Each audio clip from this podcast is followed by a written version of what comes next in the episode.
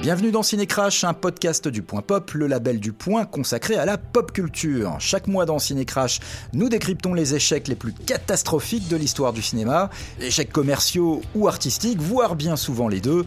Cinécrash réexamine pour vous les plus gros accidents industriels du 7e art. Ici Jack Burton de la Côte de Port Express qui s'adresse à tous ceux qui l'écoutent. Vous pensiez peut-être que Matrix ou Tigre et Dragon furent les premiers films à importer la culture kung-fu dans de grosses productions hollywoodiennes? Eh bien non Dès 1986, 13 ans avant que le genre ne devienne à la mode à Hollywood, Les Aventures de Jack Burton, 11e long métrage de John Carpenter, rendit un hommage étourdissant et complètement foufou au cinéma de Hong Kong dans un blockbuster qui aurait dû donner le coup d'envoi d'une saga aussi populaire que les Indiana Jones. Hélas, assassiné par la critique, voire même taxé de racisme anti-chinois, on y reviendra, très mal vendu par son studio qui n'avait rien compris au film, les aventures de Jack Burton s'effondra dans les tréfonds du box-office, un échec terrible qui, 4 ans après celui de The Thing du même John Carpenter, coupa définitivement l'élan du cinéaste à Hollywood et tua probablement dans l'œuf la fusion entre le blockbuster à l'américaine et le film de sabre chinois que les aventures de Jack Burton entendaient célébrer. Il y a un monde caché dans lequel d'antiques démons tissent un drame moderne. Mais qu'est-ce que ça veut dire? Qu'est-ce qui se passe? La magie, la plus noire des magies. C'est la guerre à Chinatown. Nous finirons par remettre notre ordre dans leur chaos. Au royaume des mandarins, de gros ennuis attendent Jack Burton. Qui? Jack Burton. Moi. Oh, Jack Jack Ils veulent tous l'envoyer en enfer. Tu fais un seul petit geste. Et il y va tout droit. Jack, comment on va s'en tirer? J'en ai aucune idée. Il y a bien des mystères et bien des questions qui demeurent sans réponse, même dans une vie aussi courte que la vôtre. Prêt, Jack J'étais prêt dans le ventre de ma mère. 20th Century Fox présente Kurt Russell dans un film de John Carpenter. Les aventures de Jack Burton dans les griffes du mandarin. À mes côtés pour vous raconter et comprendre les raisons de ce retentissant échec, deux grands experts du tatami. Alors à ma droite, David Mikanowski, journaliste cinéma, collaborateur régulier du Point Pop. Bonjour David. Bonjour Philippe. Alors David, je note que vous êtes également 5e dan de Kung Fu, 6e dan de Karaté, 7e dan de Viet Vo Dao, et je crois que vous débrouillez pas mal en pencak silat, hein, martial indonésien. Non, en fait, je suis juste cinéphile, cinéphage. Très bien, mon stagiaire est viré. Euh, François-Xavier Taboni, euh, vous êtes 8e dan de... Bah, je, non, non, non, rien du tout, je me suis encore trompé dans mes fiches. Vous êtes juste toujours journaliste, journaliste cinéma euh, du site Bande à part. Bonjour. Et, et bonjour Philippe, c'est bien ce qui compte. Oui, c'est tout ce qui compte, mon vieux. J'aime beaucoup votre chemise. hein. Les, auditeurs très nombreux, euh, toujours plus nombreux, ne, ne la voient pas, mais je tiens à signaler qu'elle est saillante. Elle est même resplendissante, je dirais. Les aventures de Jack Burton dans les griffes du mandarin, ça c'est le titre français, en VO Big Trouble in Little China, donc 11e long métrage de John Carpenter. Euh, le film est sorti aux États-Unis le 2 juillet 1986, euh, avec un budget en gros, alors estimé selon les sources, euh, entre 19 à 25 millions de dollars. L'échec est patent, hein, le film va ramasser au total 11 millions de dollars au box-office américain à la fin de son exploitation en salle. Les critiques sur Jack Burton sont globalement aux États-Unis euh, assez violentes. Euh, avant de développer un peu plus tard vos, vos avis sur le film, euh, camarades, euh, est-ce que les aventures de Jack Burton méritaient son sort au box-office, euh, François-Xavier Euh, alors bien évidemment, non, il ne méritait pas cet échec. euh, c'est un- un mé- ce mélange de, de- de- d'action, de kung-fu, de fantastique, de, de- de comédie, enfin, ce mélange des genres tellement réussi ne méritait absolument pas de se, de se planter comme ça. C'est une injustice totale. hein. Le film est formidable. C'est c'est l'un des paris les plus ambitieux de la carrière de John Carpenter. Et effectivement, c'est un film qui est drôle, qui est délirant, qui est truffé d'effets spéciaux. C'est à la fois un film d'action, une comédie loufoque, un film de kung-fu, une histoire de fantôme chinois, une BD grandeur nature. Bref, c'est une œuvre inclassable. Et on va tenter d'analyser pourquoi le film a été un échec cuisant et on va expliquer les raisons de ce beat sans appel. Film assez inclassable en effet. Euh, et là, je me tourne vers François-Xavier Tamoni, puisque euh, c'est à toi, mon vieux, que revient la lourde tâche de rappeler à nos auditeurs le scénario du film. Agile comme le héron, souple comme la pintade, c'est à toi, François-Xavier. Synopsis. Jack Burton, donc routier, euh, qui fait euh, escale dans le Chinatown de, San Francisco, euh, qui vient retrouver son ami Wang Chi, qui lui-même doit chercher sa fiancée à l'aéroport quand celle-ci est kidnappée par un, gang de voyous. Pour retrouver cette jeune femme, Wang Chi et son ami Jack Burton vont plonger dans les tréfonds de Chinatown, les tréfonds méconnus de Chinatown où la magie noire règne en maître. Pour les gens qui ne savent pas forcément qui est John Carpenter euh, au moment où il décide de faire euh, Jack Burton, ben, qui est John Carpenter, euh, François-Xavier Eh bien, c'était, puisque maintenant il, est- il exerce plus beaucoup, le, un des maîtres du, du cinéma fantastique euh, dans les années 70-80 à Hollywood, avec, euh, avec Wes Craven, avec David Cronenberg, bon, même si lui est canadien, avec Toby Hooper, euh, enfin toute, ces- toute cette bande-là. Et euh, il était connu aussi pour avoir eu- connu un des plus gros succès au box-office pour un film indépendant avec Halloween, en fait, qui a été son grand titre de gloire, un film Sort- qui a ouais, sorti en, en en 1978, qui avait coûté, je crois, à peine un million de dollars et qui en avait rapporté beaucoup, beaucoup, beaucoup plus. Ce succès-là l'a lancé, euh, a enchaîné, a, permis d'enchaîner New York 97, puis son arrivée dans les grands studios avec The Thing, qui a été son premier, euh, son premier échec. Puis son film, euh, finalement, le plus grand public, et d'ailleurs qui euh, sera le seul à recevoir une, une nomination aux Oscars, qui est Starman avec euh, Jeff Bridges. Magnifique Histoire d'amour. Magnifique histoire d'amour, magnifique love story euh, entre un alien joué par Jeff Bridges et euh, bah, une, une, terrienne, une terrienne veuve qui a perdu son mari. Joué par, euh, Karen Allen. par Karen Allen. À l'époque, euh, en fait, où il va entamer le tournage de, de Jack Burton, il, est- il a plutôt le vent en poupe, John Carpenter, avec Starman, puisque effectivement, il y a cette euh, nomination de, de- de Jeff Bridges euh, aux Oscars en 1985. Jeff Bridges qui est l'acteur principal de Starman. Et en fait, euh, ça lui a permis d'être mieux vu des studios avec ce film euh, qui est plus classique, en fait. À la base de Jack Burton, euh, on trouve un scénario, une première version donc du scénario, qui est signé par deux auteurs nommés Gary Goldman et David Z. Weinstein, euh, qui écrivent un script dont le premier titre était Lotus, une histoire de guerre de gang. Le, film, dans sa première version, se déroulait au Far West. C'était un western. et les, auteurs de ce script sont d'ailleurs assez débutants à l'époque. Ils étaient tous les deux fascinés par un épisode historique bien réel euh, qui s'appelait la guerre des Tongs, euh, qui étaient ces gangs mafieux chinois qui opéraient aux États-Unis dans les années 1880. Ils étaient fans des films de Tsuyark et ils envisagent le film comme un, western mêlé d'arts martiaux et de mysticisme oriental. Le studio Fox va faire réécrire la quasi-intégralité de ce script euh, par un personnage que là les cinéphiles des années 80 connaissent bien et que vous connaissez bien messieurs, qui s'appelle W. Director, c'est ça David? Qui est ce monsieur W. Director Alors, c'est un, un scénariste qui, est, qui est vraiment très étrange. À la base, il a écrit euh, L'invasion des profanateurs de Philip Kaufman. Il a écrit Le Dracula de John Badham et Brubaker, qui est un film carcéral avec Robert Redford. Ah Super film Brubaker, Voilà. Richard Rosenberg, Mais deux ans avant Jack Burton, il a réalisé un film complètement barré et complètement et délirant qui est devenu culte. qui s'appelle Les aventures de Bookarum Banzai à travers la huitième dimension, et avec Peter Weller qui va devenir le futur héros de Robocop. John Carpenter et W.D. Richter se connaissent en fait parce qu'ils ont étudié ensemble euh, il y a fort longtemps le cinéma à la très prestigieuse USC. Euh, L'USC, c'est l'université de, la Calif- de la Californie du Sud, pardon. Et c'est ce euh, W.D. Richter. Alors W.D. c'est quoi les, les initiales? C'est Walter Dutch Ok, donc c'est ce Walter Dutch Richter. qui va écrire à l'encre de Chine Jack Burton. C'est ce Walter Dutch Richter qui va avoir l'idée de transposer la trame de, des aventures de Jack Burton finalement au présent, qui va inventer le, le nom Jack Burton et qui va faire du film finalement une comédie complètement déjantée, ce que n'était pas euh, le, projet euh, au départ.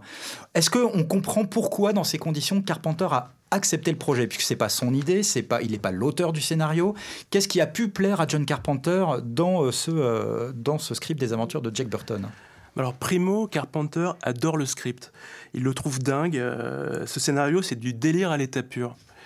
Et il y a une seconde raison, c'est par amour des films d'arts martiaux. Parce qu'aux États-Unis, on les surnomme les Chop Suey Movies. Ouais.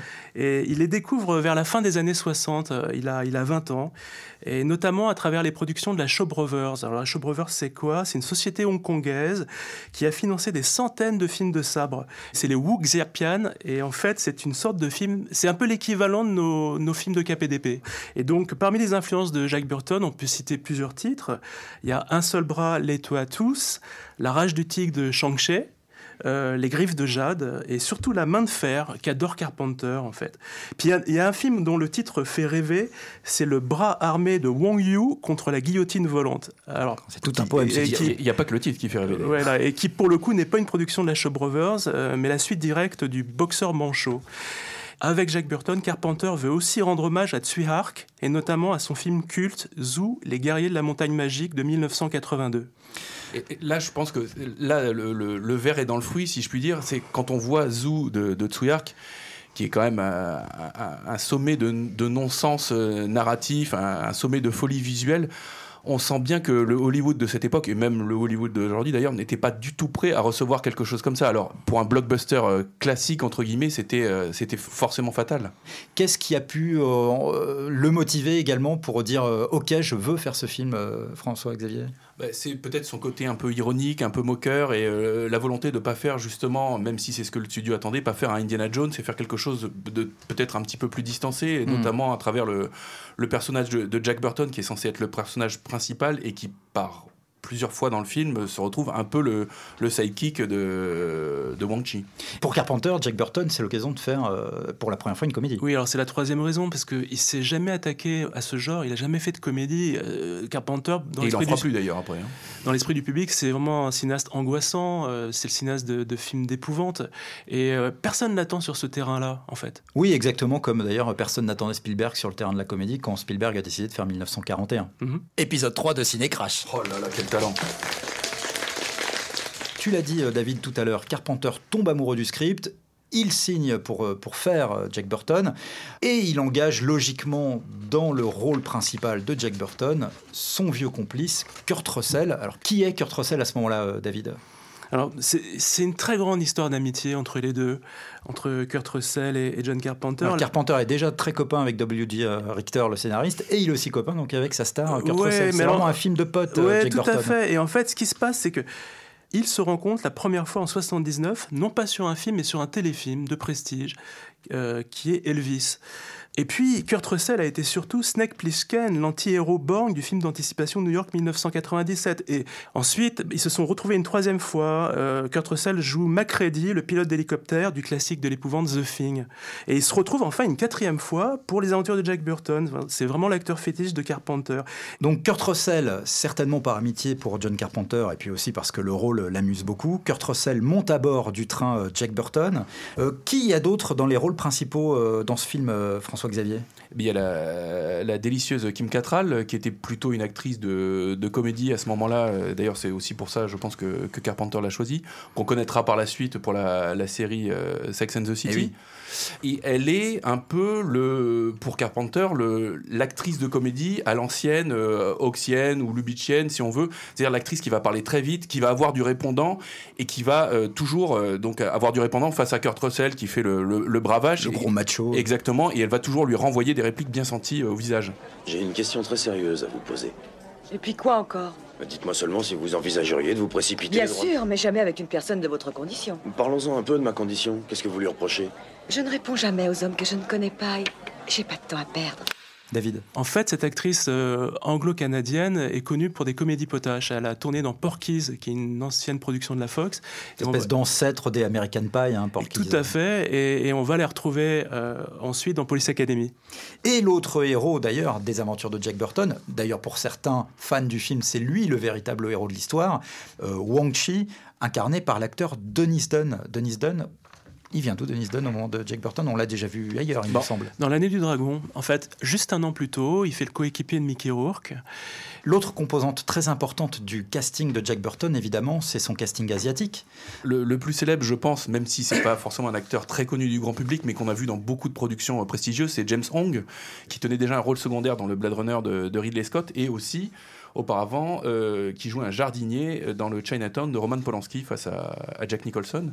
Hormis Denison, on, on voit aussi euh, Victor Wong qui joue le, le fameux Ek Chen, le, le magicien, euh, en, en même temps tour opérateur euh, pour les touristes dans le, le Chinatown de, de San Francisco. C'est le vieux monsieur qu'on voit dans la séquence d'ouverture du film. d'ouverture qui, qui, qui produit de superbes éclairs et qui va suivre Carpenter l'année suivante dans Prince des Ténèbres. Le tournage du film donc se déroule dans une très bonne ambiance pour Carpenter, qui va dire à plusieurs reprises par la suite qu'il a adoré ce tournage. Ça a été pour lui euh, une expérience exaltante et enthousiasmante. Euh, le film a, débarré son tournage en octobre 1985 à Los Angeles. C'est par la suite que les choses vont se compliquer pour John Carpenter et pour les aventures euh, de Jack Burton. Les premiers problèmes vont venir en interne euh, du studio Fox, euh, avec lequel euh, John Carpenter a un énorme malentendu sur ce que doit être Jack Burton finalement, David. Oui, il faut absolument parler d'une personne, en fait, qui est Barry Diller. Barry Diller, c'est le patron de la 20th Century Fox à l'époque, et c'est un type très respecté dans l'industrie du cinéma. Pourquoi? Parce que avant, euh, pendant dix ans, il a été président de la Paramount, et euh, sous sa direction, le studio a produit des très grands succès comme La fièvre du samedi soir, Grise ou Flic de Beverly Hills. Mais il a surtout, surtout produit Les Aventuriers de l'Arche perdue et Indiana Jones et le Temple maudit. J'imagine que quand Barry Diller découvre le premier montage de Jack Burton, il tombe peu de sa chaise parce que il a tout sauf un héros classique de blockbuster américain. On, on lui projette le film avec ses cadres et euh, il est atterré, quoi. Atterré. Barry Diller est atterré. Il comprend pas l'humour du film. D'ailleurs, il demande de, de refaire le montage et d'enlever tous les gags du film dans un premier temps. Et ça fonctionne encore moins. Et donc, il réintègre les gags du film. Enfin, vrai, c'est un imbroglio incroyable. Mais la Fox, ils avaient placé de grands espoirs sur ce film. En, gros- le studio, il s'attendait à un nouvel Indiana Jones, en gros. Et il y a d'ailleurs un détail qui ne trompe pas. Ils ont fait appel pour l'affiche de Jack Burton au peintre et illustrateur Drew Struzan, qui a signé les affiches de tous les Indiana Jones. Mais Carpenter n'a jamais eu l'intention d'imiter Spielberg. À quoi bon Euh, Autant créer quelque chose d'original? Les conséquences de ce malentendu, c'est que il décide, Barry Diller et, et ses hommes, de ne pas soutenir le film lors de sa sortie. Ils avaient prévu une campagne publicitaire de 3 millions de dollars. Et, euh, mais la promotion a été désastreuse. C'est-à-dire qu'il n'y avait pas de visibilité sur le film dans la presse. Ils ont saboté la campagne d'affichage et ils n'ont pas su le vendre. Donc il faut dire que Jack Burton n'est plus du tout la priorité du studio parce que le 18 juillet, 16 jours après sa sortie, débarque sur les écrans le véritable événement de l'été pour la Fox qui est Aliens de James Cameron. Et tous les efforts du studio se sont donc concentrés sur ce film de science-fiction. C'en était fini de Jack Burton. À sa sortie, euh, le film se prend un échec euh, commercial implacable. Les chiffres sont sans appel. Pour un budget donc qui est estimé autour de 25 millions de dollars, le film en rapporte 11 millions au total sur le territoire américain. Mais d'après toi, François-Xavier, euh, le film était peut-être déjà condamné à l'avance? Oui, le, verre est dans le fruit dans la mesure où les influences de Carpenter, euh, David le disait tout à l'heure, euh, c'est une des influences principales, c'est Zoo, les guerriers de la montagne magique de Tsuyar, qui est un film complètement fou, euh, qui est parfait pour le public d'Hong Kong, mais absolument pas adapté au, public hollywoodien. Et même si euh, Jack Burton n'est pas aussi fou que Zoo, ça reste quand même un projet totalement délirant. Et même en le revoyant aujourd'hui, on s'en rend encore compte. Et le public américain, on est très en avance. On est, on est 13 ans avant euh, Tigre et Dragon, avant Matrix. on a une période où le, le public n'était pas du tout prêt à ça et il n'avait pas cette culture-là en fait. Puis aux États-Unis, en fait, en dehors de Bruce Lee et en dehors euh, de, de Jackie Chan, les Américains ne connaissent rien au cinéma d'Extrême-Orient. Oui, c'est un cinéma, c'est un univers euh, qui est qui n'est connu que d'une petite niche de cinéphiles. euh, Ben, c'est surtout des Chinois qui sont biberonnés à ce cinéma depuis l'enfance. Et puis ce mélange des genres, ce, ce mélange des genres, euh, action, comédie, kung-fu, euh, fantastique, ça fait quand même beaucoup beaucoup de choses à, à absorber dans un seul film. Et on est encore une fois dans ce milieu des années 80, où ce sont plutôt euh, des héros à la Tom Cruise dans Top Gun, Stallone dans Rambo 2, euh, Ou Schwarzenegger dans Commando, enfin même s'il y a de l'humour, ça reste des, des héros assez premier degré. Au bout qui ont la compte. préférence du public. Kurt Russell joue Jack Burton avec beaucoup d'autodérision, je trouve. C'est une caricature du héros américain en fait, c'est-à-dire du héros viril. Et encore une fois, rappelons-le, on est dans les années 80, à l'époque où Rambo 2 euh, faisait un carton en salle, à l'époque où Indiana Jones euh, fonctionnait très très bien aussi, où on- le public était quand même friand de héros euh, plutôt musclés euh, et puis plutôt- All American Hero. exactement et plutôt invincibles en fait, ce qui n'est pas le cas de, de Burton. David. Non, je voulais dire aussi que c'est, le public américain ne comprend absolument rien à ces chinoiseries, quoi. Euh, parce que c'est trop complexe. On parle de bouddhisme, de confucianisme, de taoïsme. Le scénario est trop décousu. Et puis, il n'y a pas de love story dans le film.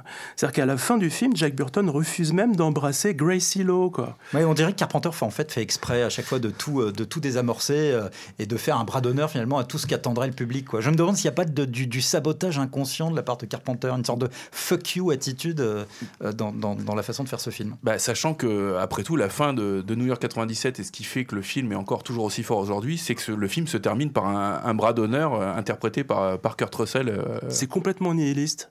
Jack Burton va aussi pâtir dans le contexte de sa sortie, euh, en plein été 86, euh, d'une polémique autour de son supposé racisme euh, anti-chinois. il y a certains groupes de pression communautaire, à l'époque déjà aux États-Unis, qui reprochent au film finalement un regard blanc sur la communauté asiatique, puisque les auteurs du scénario sont, sont, blancs, John Carpenter est blanc, et il y a notamment une association là-bas, Chinese for Affirmative Action, appréciez mon, accent merveilleux, qui va euh, taxer donc le film de raciste et qui reproche au film d'encourager euh, les préjugés anti-asiatiques euh, auprès du grand public. C'est un article du Los Angeles Times qui relate cette histoire, article paru le 11 juillet 1986. C'est une question sensible à Hollywood à l'époque, la, la, question de la représentation asiatique. Il y a un autre film avant Jack Burton qui a aussi fait les frais d'accusations du même genre. Oui, c'est L'année du dragon de Michael Cimino qui est sorti en plus juste un an avant. Alors, ce qui est drôle, c'est que ils se sont vraiment euh, regroupés pour saboter la sortie du film, ces, associations chinoises, euh, film de Chimino. Mais pour, euh, pour le film de Carpenter, c'est encore pire parce qu'ils ils se sont procurés en douce la première mouture du script et ils ont attaqué le tour. avant même le, que le premier tour de manivelle de Jack Burton, il y avait déjà des gens qui ont haussé la voix contre le film. Est-ce que ces accusations sont justes ou injustes, les gars, finalement, vous avez Jack Burton? On pourrait dire que oui, d'une certaine manière, parce que dans, l'imagerie du film, il y a un côté un peu Fu Manchu, un peu donc les, les Chinois ils font de la magie, euh, ils ont euh, ils vivent dans ils vivent dans un endroit clos, euh, personne ne les connaît, on sait pas ce qu'ils font, enfin tous les clichés qu'on peut entendre dans, le dans le café du commerce. Mais en même temps, Jack Burton a beau être officiellement le héros du film, c'est quand même Wang Chi son son complice qui est beaucoup plus héroïque que lui, beaucoup plus intelligent, beaucoup plus au fait de tout ce qui se passe. Jack Burton est complètement décalé. Jack Burton, le personnage le film, est toujours en décalage par rapport à ce qui se passe en fait. Moi, je trouve que la vision du film, ces euh, arguments ne tiennent pas une seconde, parce que le film, à mon sens, est jamais insultant vers la communauté chinoise. Et puis Carpenter, il a engagé énormément d'asiatiques devant et derrière la caméra. C'est, par exemple, son, dans son équipe technique, on retrouve le grand coordinateur de cascade, Jeff Imada, qui va réengager à plusieurs reprises. Euh, Jeff Imada, il va, il va chorégraphier des combats qui se payent le luxe d'être à la hauteur de leur modèle Made in Hong Kong. Donc tout ce contexte quand même, encore une fois, l'absence de soutien du studio, Carpenter qui livre un film quand même à contre-courant de ce qu'attend le public, et ce contexte un peu tendu d'activisme de certaines associations asiatiques qui vont vraiment euh, appeler au boycott du film, tous ces éléments font que, bon bah voilà, c'est vraiment une, une plantade cruelle pour John Carpenter, euh, qui avait là entre les mains son deuxième budget le plus important après The Thing. Et cet échec des aventures de Jack Burton va avoir des conséquences très lourdes sur la carrière de Carpenter. Il, y a vraiment, il va vraiment y avoir un avant et un après pour lui c'est ce qui fait aussi que John Carpenter est devenu un, personnage un peu amer aujourd'hui, un peu désenchanté euh, par rapport à une carrière qui, dont on peut estimer et dont lui-même peut estimer qu'elle lui a été volée d'une certaine manière. David il y a une sorte d'amertume qui s'est emparée de, John Carpenter. Et, puis c'est surtout un cinéaste en colère. C'est-à-dire qu'il a, il a claqué la porte des studios hollywoodiens à ce moment-là. Il décide de quitter le système. Il met du temps à se remettre quand même du désastre financier de, de Jack Burton. Il en parle dans ses interviews d'ailleurs après mm. à l'époque. Hein. Il, dit à quel point il est, il est aigri, en colère il, a même, cette histoire. Il a même pensé écrire un livre sur ce qui s'était passé après l'échec du film. Un livre plein de colère et de rancœur il le fera pas finalement. Mais euh, c'est vraiment ça. Il y a, une cassure. Et c'est marrant de voir euh, d'ailleurs euh, à quoi ressemble Carpenter avant et après, je veux dire physiquement, avant et après Jack Burton. Moi, je me rappelle des, mm. des images de tournage qu'on voit ou des photos de lui qu'on voit sur les plateaux de, de, Prince des Ténèbres ou de Invasion Los, Angeles, qui va tourner après. On a l'impression qu'il a pris un énorme coup de vieux. Ses, cheveux ont blanchi d'un coup. Alors, quand il fait Jack Burton, il a 37 ans. Il a déjà les cheveux un peu gris. Mais effectivement, on dirait un vieillard. Il a été vraiment malade sur les tournages de, de la suite de New York 1997. Paradoxalement, il va rebondir très vite puisqu'il va tourner son film, son film suivant l'année suivante, si je ne dis pas de bêtises, c'est Prince des Ténèbres. Mais par contre, il va le tourner pour un budget euh, minuscule. Il va tourner celui-là et euh, d'ailleurs dans la foulée, il va tourner euh, Invasion Los Angeles, They Live, qui va tourner pour des micro-budgets avec des acteurs assez peu connus quand même, des acteurs de télévision ou, même un catcheur pour, Invasion, Piper, pour, Invasion, Los Angeles. Donc des films sur lesquels il aura un, contrôle créatif total, mais par contre qui sont vraiment des productions ridicules par rapport à celles qu'il avait connues Oui. à l'époque. Oui, il sort complètement du circuit des studios. Oui, c'était un peu le roi du monde, sur, même sur Jack Burton. euh, Enfin, il, se- il se permettait de faire le clip de la chanson du film. Enfin, c'était vraiment. euh, il pouvait faire un peu. C'est lui-même qui compose la musique du film, même si ça, il l'a quasiment toujours fait. Le film, au fil des ans, a gagné, euh, a retrouvé un public euh, au fil de ses, ses différentes vies en vidéo. Co- comment s'est passé au fil des années la réhabilitation des aventures de Jack Burton et pourquoi le film finalement a été redécouvert? Ça a déjà été un carton en vidéo, si je dis pas de bêtises. Euh, il avait déjà fonctionné dans le, dans le public euh, des vidéoclubs. Comme pour The Thing, finalement, c'est l'âge qui a joué pour lui qui fait qu'on voit bah, quels sont les bons films et quels sont euh, les films moins intéressants. Aujourd'hui, je pense que plus personne ne se souvient de Golden Child, euh, l'enfant sacré du Tibet avec Eddie Murphy, mais tout le monde se souvient de, Enfin, tout le monde. En tout cas, la culture pop se souvient de Jack Burton. Golden Child qui était, sor- qui était sorti la même année que Jack Burton. Oui, cinq mois plus tard. Voilà. Euh, Mais, qui avait cumulé 80 millions de dollars au box-office. C'est ça qui lui était un énorme succès. qui est au box-office. compréhensible parce que c'est les mêmes ingrédients. C'est-à-dire que ça se déroule dans les années 80 en Californie. Il y a aussi question d'un kidnapping. Il y a de nombreuses scènes de d'arts martiaux et de magie. Et on retrouve d'ailleurs les mêmes acteurs asiatiques. Il y a Victor Wong et James Hong qui y jouent aussi. Oui, mais il y a Eddie Murphy quand même, ça, ça faisait une, une différence à Voilà. l'époque. Et, et- et d'ailleurs, les producteurs de Golden Child avaient proposé à Carpenter la réalisation du film dès 1985. Ah, c'est marrant, ça avec Carpenter, bon, bah, il avait dit non. Donc, Il là, avait refusé. Au fil de la décennie 90, faut dire aussi que le grand public euh, s'ouvre un peu plus au cinéma de Hong Kong. Il y a des cinéastes comme John Woo, euh, dont euh, les films sont redécouverts euh, par, par un nouveau public au fil des années 90. Et ça peut être aussi que ce nouveau contexte d'ouverture au cinéma de Hong Kong va créer un climat favorable à la redécouverte des aventures de Jack Burton. Bah oui, parce qu'en fait, euh, 13 ans plus tard, en 1999, il y a une séquence, c'est même pas un film, c'est une séquence, qui est la fameuse séquence de karaté où Keanu Reeves et Larry Fishburne euh, défient les lois de la gravité dans Matrix. C'est vraiment la scène qui a mis le feu aux poudres. Puisqu'un an plus tard, il y a le Taïwanais Ang Lee qui tourne Tigre et Dragon. Et puis, euh, 17 ans plus tard, euh, Tarantino s'empare du genre et rend hommage au genre avec Kill Bill. Et d'ailleurs, il y a un point commun, c'est très drôle, entre Matrix, Tigre et Dragon et Kill Bill, c'est que c'est le même chorégraphe, c'est Wen Yuping. Je, je tiens à ajouter que depuis 2015, il y a aussi une rumeur d'un remake de Jack Burton avec Dwayne Johnson, euh, l'une des stars de la saga Fast and Furious. Et personnellement, je prie pour que ce film ne voit jamais le jour. Euh, Nous prions tous ensemble, hein, n'est-ce pas, Oui. François-Xavier Euh, Jack Burton, c'est devenu aussi un- une véritable euh, franchise, finalement, ce qui a été décliné sur plusieurs euh, supports. hein. Euh, Il y a eu un Le- jeu vidéo. Un jeu vidéo, des comic books, je crois. euh, Des jeux- un jeu de plateau, euh, si je, si je ne dis pas de bêtises, en- entre autres, c'est devenu, oui, oui, c'est devenu bah, un phénomène de, de pop culture euh, le temps passant. En fait, c'est vraiment la vidéo qui a réhabilité euh, Jack Burton. Et d'ailleurs, John Carpenter, quand, quand on le branche sur la question, il est, il est très en colère. Il dit C'est bien, le public redécouvre mon film à la télévision, mais où étiez-vous, euh, public, au moment de la sortie en salle? Ouais, il dit c'est trop tard, finalement. Ce, ce succès arrive trop tard pour lui. Le mal est fait. Au-delà du film, c'est aussi John Carpenter qui a été rééva- réévalué Ouais. avec les années, euh, qui était considéré un peu comme un pestiféré donc à, à cette époque-là, en tout cas aux États-Unis, et qui jouit maintenant d'une aura un peu plus, un peu plus grande. C'est devenu un peu un maître impensé quand, quand Tarantino dit que Carpenter fait partie de ses grandes influences, quand euh, Jeff Nichols, qui a tourné euh, Midnight Special, dit que Starman a été une de ses Ah inspirations.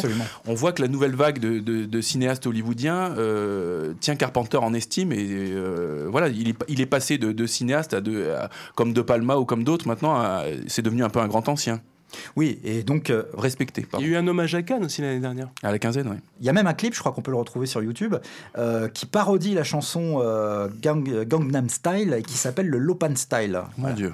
avec évidemment une- une allusion directe au grand méchant de Jack Burton.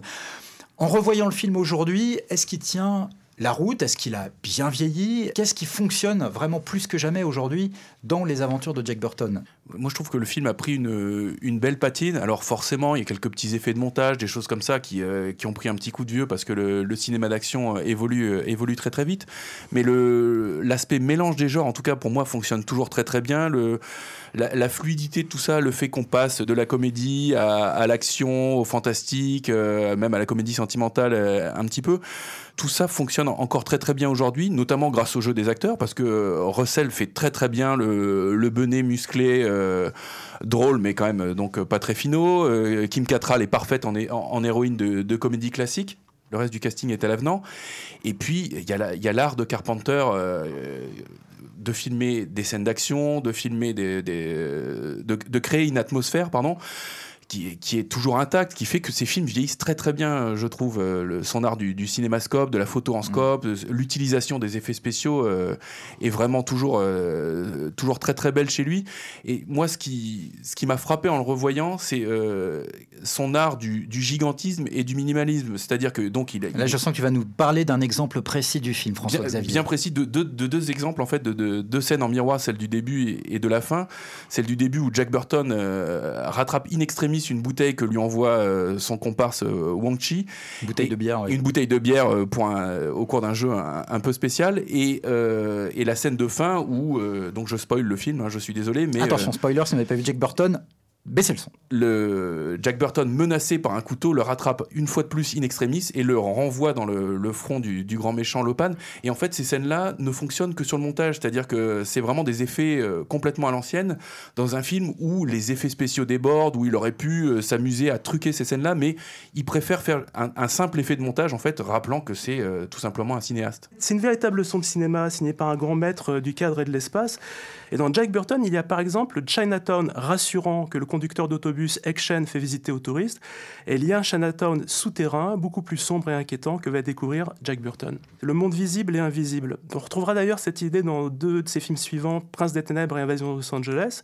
Une thématique qui revient souvent chez Carpenter, c'est le monde connu et c'est qui se cache à sa surface.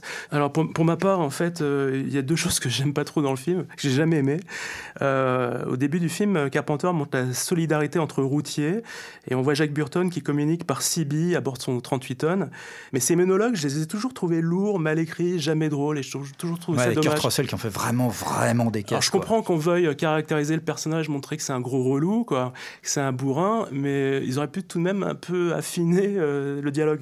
Après, il y a une autre chose que j'aime pas trop dans le film non plus. Je suis pas très fan des créatures qui peuplent le film. C'est-à-dire que le monstre poilu qui hante les égouts de Chinatown, une sorte de yeti un peu ridicule, je suis pas fan. Bah, on le voit trop en fait. Ouais. Voilà, il est pas très bien fait en plus. Il y a un poisson carnivore géant qui jaillit d'un trou pour avaler un malheureux Ah oui. chinois qui passait devant lui.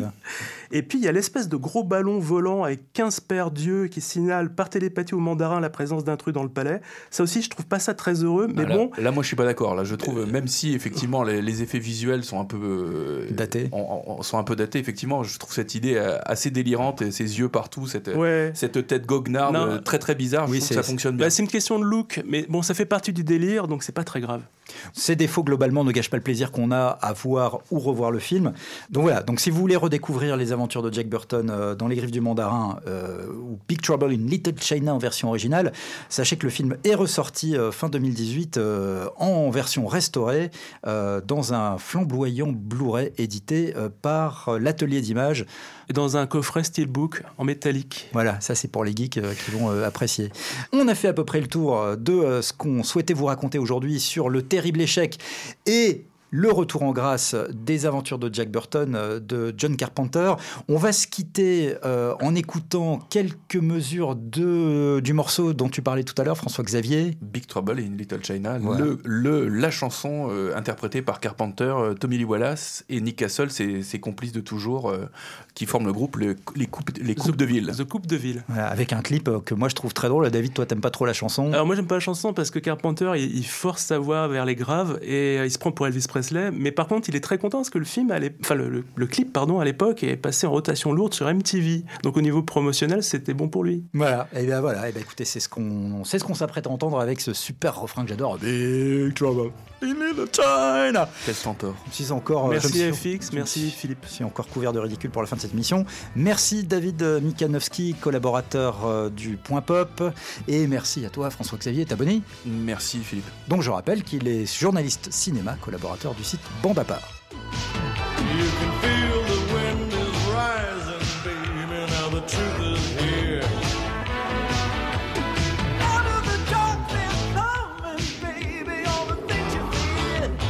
Mm, Cinécrash est un podcast du Point Pop, le label du Point consacré à la pop culture. Un podcast imaginé et présenté par Philippe Gatch. Et c'est, oui, c'est moi. Dans chaque épisode, nous décryptons pour vous les échecs les plus catastrophiques de l'histoire du cinéma. retrouvez tous les épisodes de Cinécrash et l'ensemble des podcasts du Point sur Apple Podcast, Google Podcast, Deezer, Spotify ou votre application de podcast préférée.